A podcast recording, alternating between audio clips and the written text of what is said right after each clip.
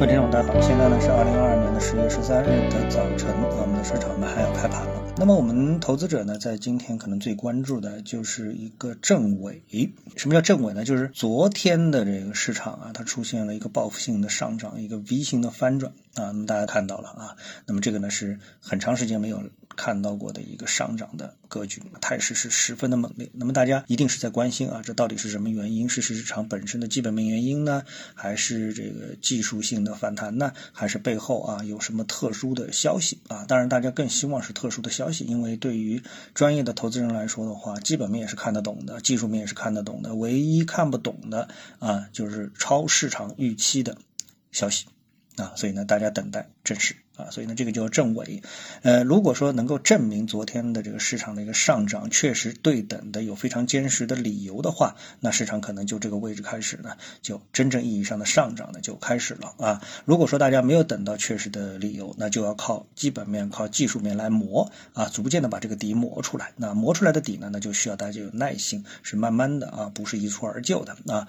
那个对于老股民来说的话呢，那么大家想想过去什么这个刘鸿儒啊、三大利好啊什么。什么就是一出利好之后，市场就是拔地而起啊，那这是有对应关系的啊，什么样的政策对应什么样行情？那现在如果什么都没有，就是靠市场自己本身的基本面跟技术面，那这个底就得慢慢的磨啊。我想呢，这个是投资者目前最关心的一个话题。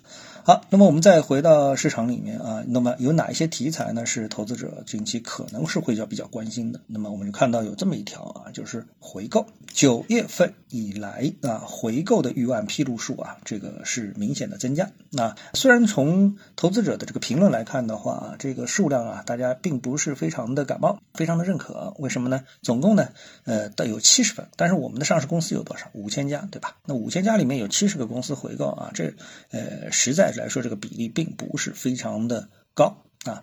那么，什么叫回购呢？那么，呃，上市公司啊。这个真金白银的把自己的股票买回来，然后呢注销啊，这不是做差价啊，不是说你觉得便宜了就把它买回来，然后高了之后再卖掉。上市公司不能这么干，上市公司呢只能是买回注销啊，这才是合理的操作啊，这个不能就是低吸高抛啊。那么这是一个比较常规的一个操作。那么回购的一般的正常意义啊，正常的情况意义是什么呢？就是说上市公司如果手里确实有比较多的现金啊，那么呃，比如说我们举打打比方说啊，像茅台啊。啊，或者说呢，就像这个美国的苹果股票啊，那么手里呢就非常多的这个现金啊，富可敌国啊，每天都在印钱。那么这么多的钱呢，它有几种办法来回馈它的投资者啊？一种呢就是直接分红，对吧？但是大家都知道，分红呢是要上税的啊。那么还有一种呢就是回购。啊，那么通过回购缩小自己的股本，那从而呢达到股价上涨，这个呢也是啊回馈投资者的一种模式啊。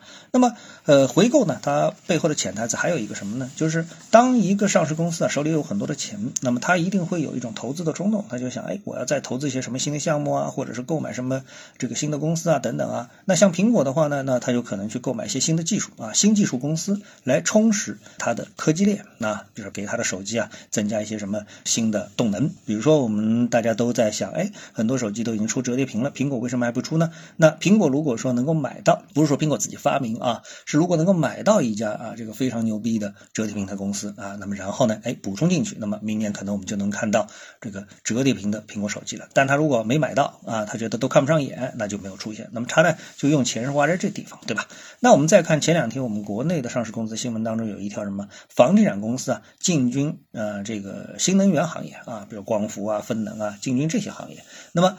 呃，我们不管这个房地产公司现在的这个现金到底是充裕还是不充裕啊，那么起码他们哎有钱啊，不管这钱是借来他们自己钱，他们没想着这个钱啊去回购自己的公司。尽管现在的房地产上市公司的股价已经跌得一塌糊涂啊，但是他们没有回购，没有注销啊，不是去直接回馈他们的投资人啊。当然他们也谈不上分红啊，因为这个都亏损累累，要怎么来分红呢？对不对？但是他们还是会去投资啊。那么寄希望一种投资呢，来提振他们上市公司的这个质量。那么这也是一种方法，对吧？所以呢，当一个公司啊有钱的时候啊，那么要么分红，要么回购啊，要么呢就是再投资啊。当然，瞎投资是另外一回事情啊。所以呢，这都是一些模式。那总而言之啊，我们说核心是什么？回购肯定是利好这一点是毋庸置疑的啊。回购对这个股价来说呢，也是一定是利好。但是呢，对于我们市场来说呢，有这么一个特性啊，就是说呢，我们呢更注重的是题材啊，而不是一种长远的一种投资价值。所以回购这东西啊，实际上体现的短期是题材，长期大家不在乎啊。所以呢，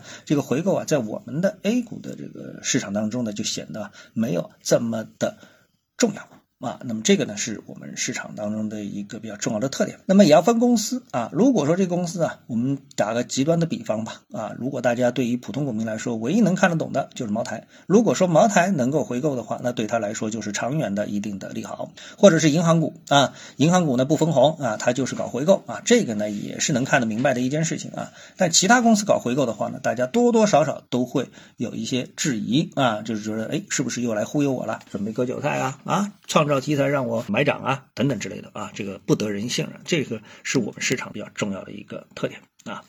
今天呢，跟大家聊到这里啊，那么各位呢有什么想法或者是感受啊，欢迎在评论区呢一起交流，也希望各位啊多多点赞、转发、订阅我的频道专辑啊。我们下期的节目时间再见。